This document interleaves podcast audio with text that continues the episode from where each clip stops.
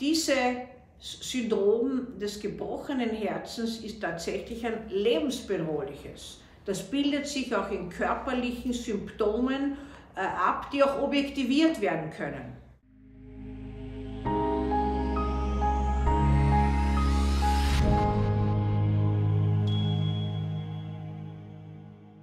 Das Syndrom des gebrochenen Herzens unterscheidet sich von der Herzneurose dadurch, dass es ein lebensbedrohlicher Zustand sein kann.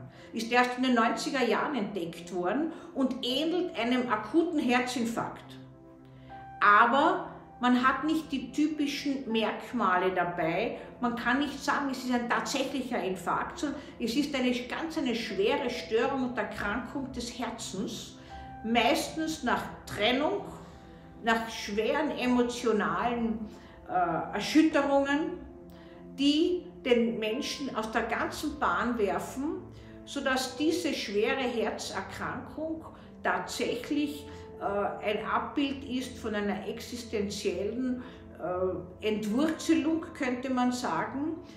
Die meisten Menschen kommen aus diesem Syndrom wieder gut heraus. Es ist gut behandelbar. Es hat auch nicht diese äh, Folgen von Herzinfarkt, ist ein plötzlich einsetzendes Syndrom.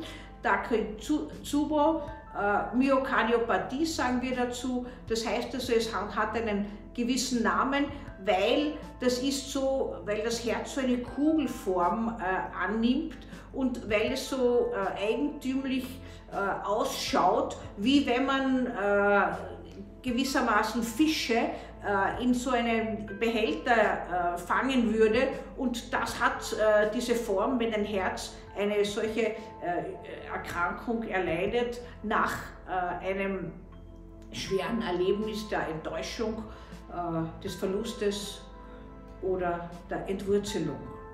Diese Syndrom des gebrochenen Herzens ist tatsächlich ein lebensbedrohliches. Das bildet sich auch in körperlichen Symptomen äh, ab, die auch objektiviert werden können.